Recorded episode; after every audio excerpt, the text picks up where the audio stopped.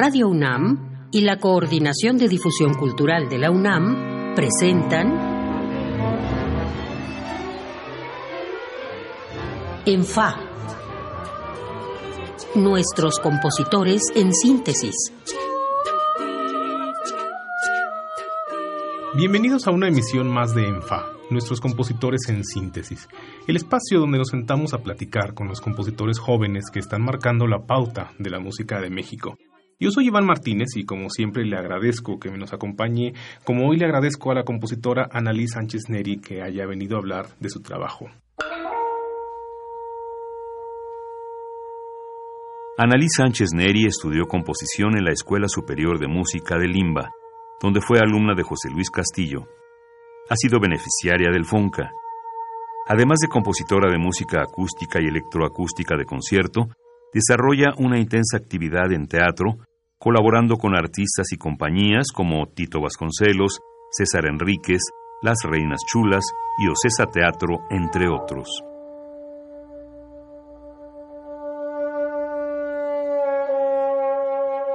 Analí, Georgina Derbez, José Luis Castillo, ¿todavía podemos hablar de escuelas de composición?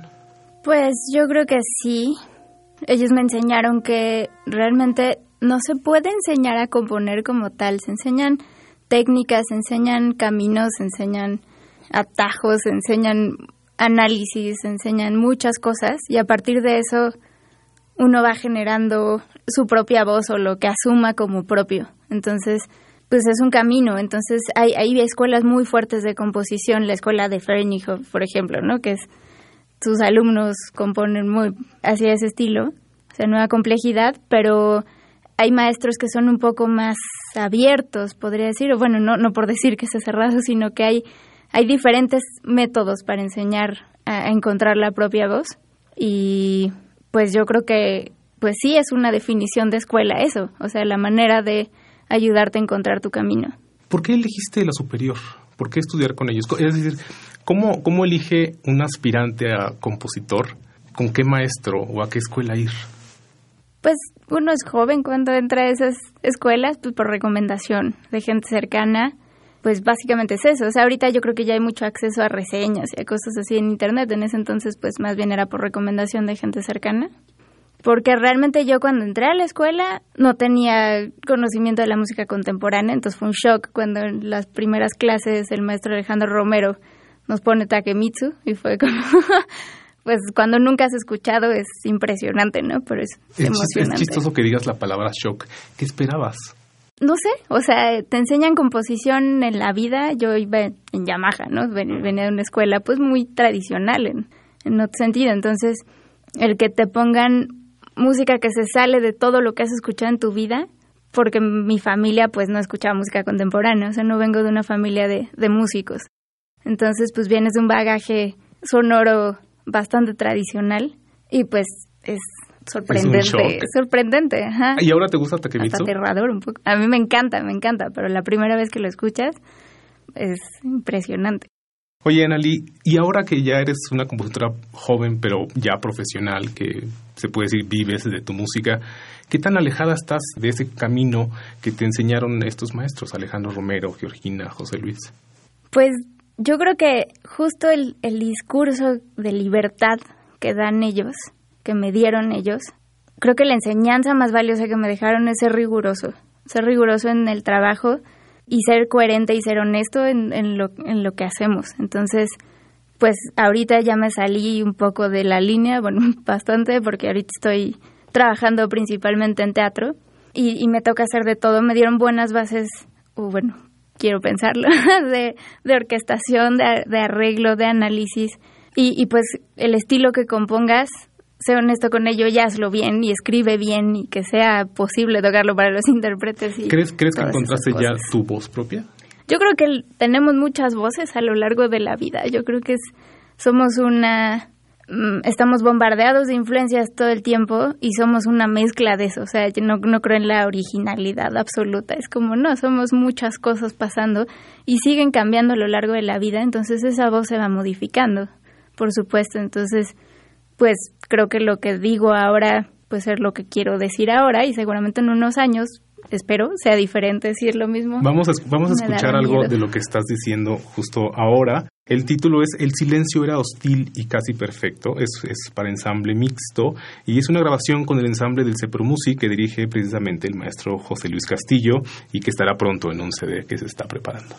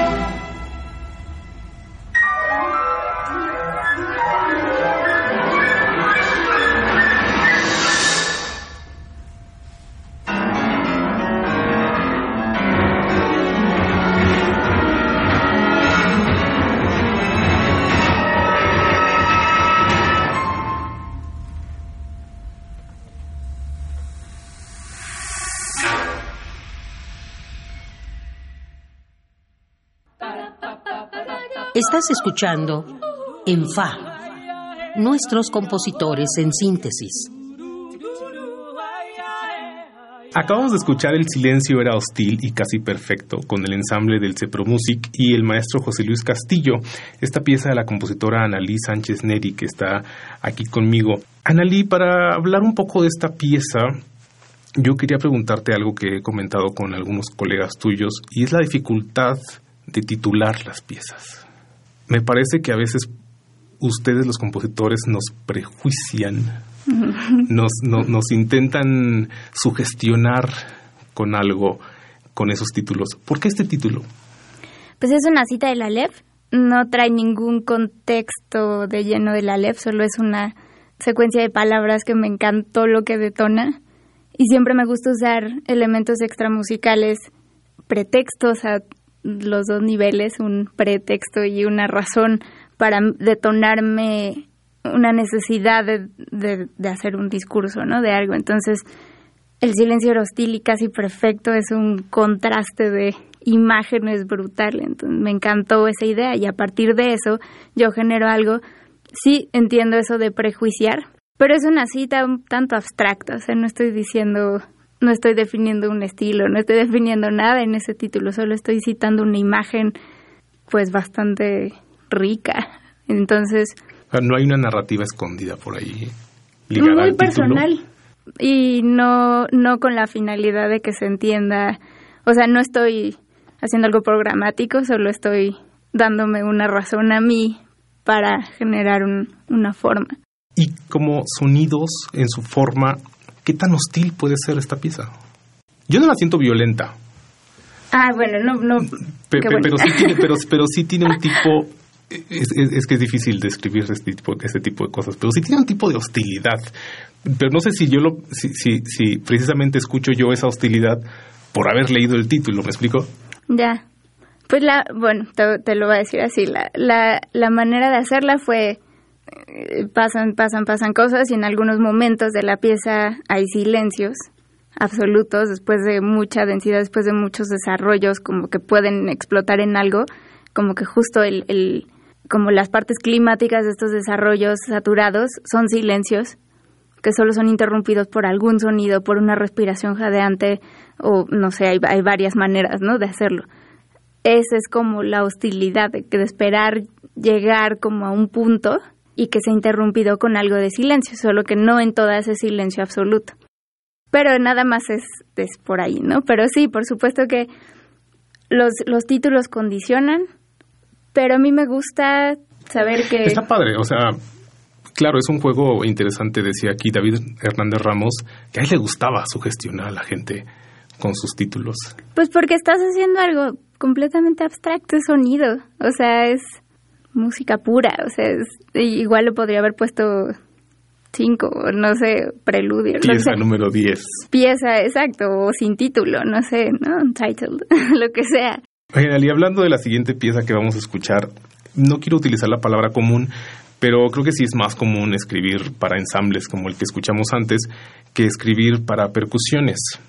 ¿No? Me parece una familia instrumental muy interesante que siempre está dando algo nuevo. ¿Cómo se prepara una compositora para escribir una pieza para percusión? ¿Qué estudias antes o qué, qué te imaginas? ¿Cómo abordas tu proceso creativo cuando vas a escribir para percusiones? pues te acercas a los percusionistas para empezar, para saber qué es posible. En general, no, no solo para percusiones, para todos los instrumentos. A mí me gusta hacerme diagramas de posibilidades y no toco un instrumento, tener muy claro cuáles son las posibilidades. Y si ya quiero hacer algo que me parece que pueda ser, o sea, seguramente para un instrumentista experto será muy, fácil. Para mí, si no estoy segura, voy y pregunto.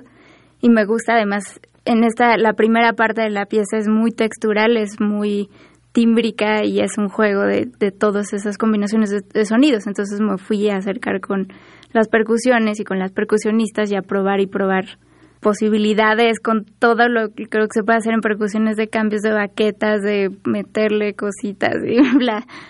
Vamos a escucharla, vamos a escucharla, es Trazos de Luz con el ensamble Barra Libre y es parte del disco Triciclo que ya está disponible en tiendas y servicios de streaming.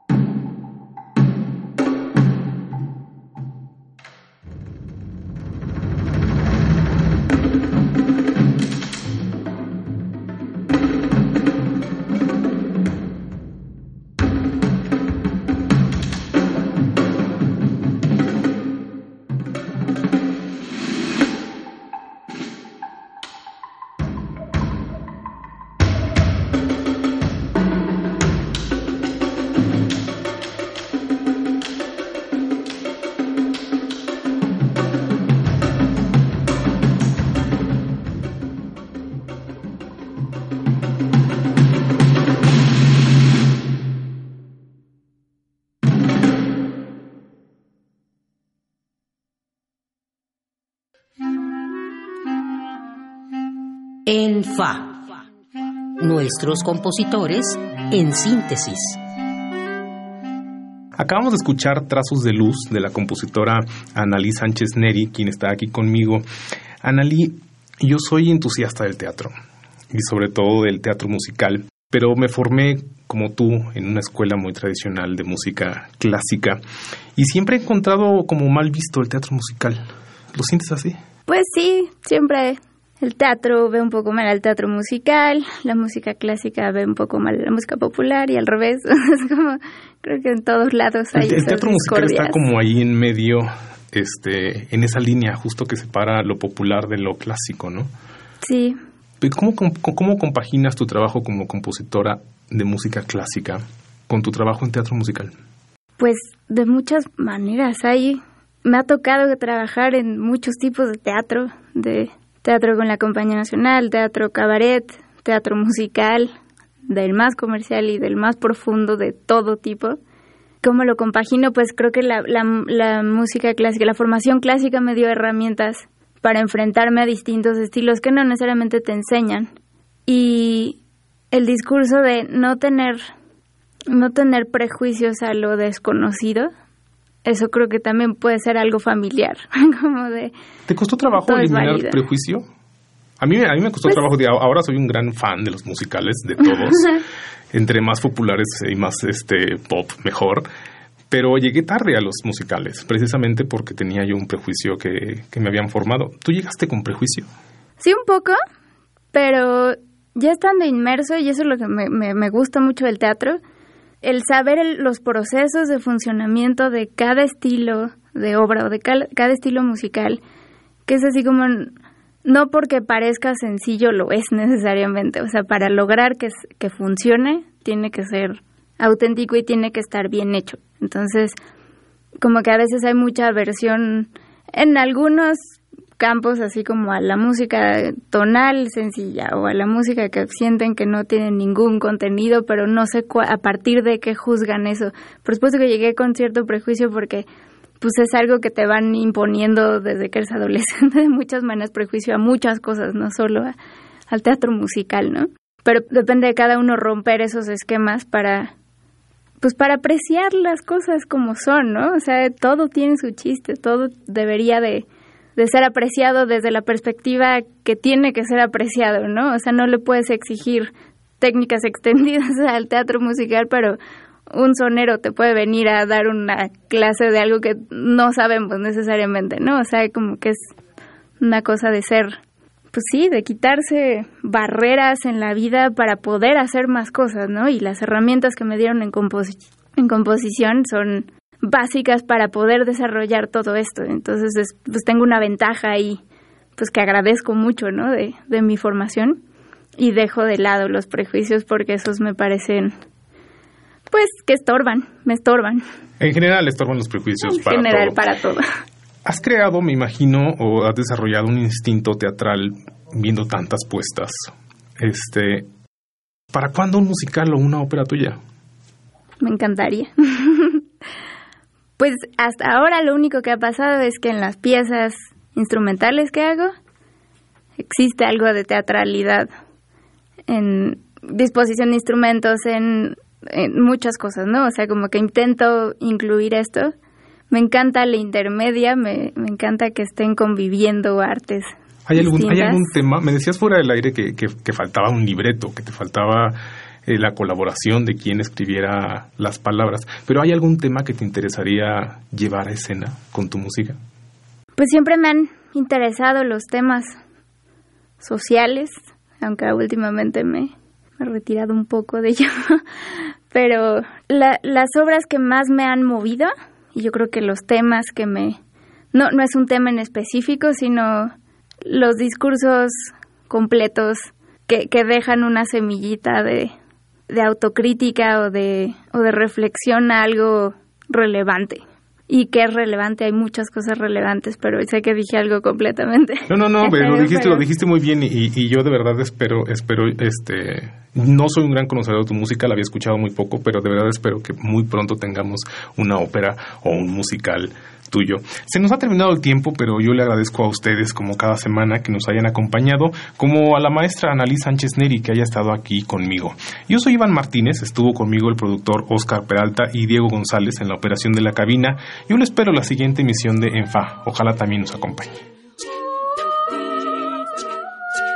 Radio UNAM y la Coordinación de Difusión Cultural de la UNAM presentaron En Fa, nuestros compositores en síntesis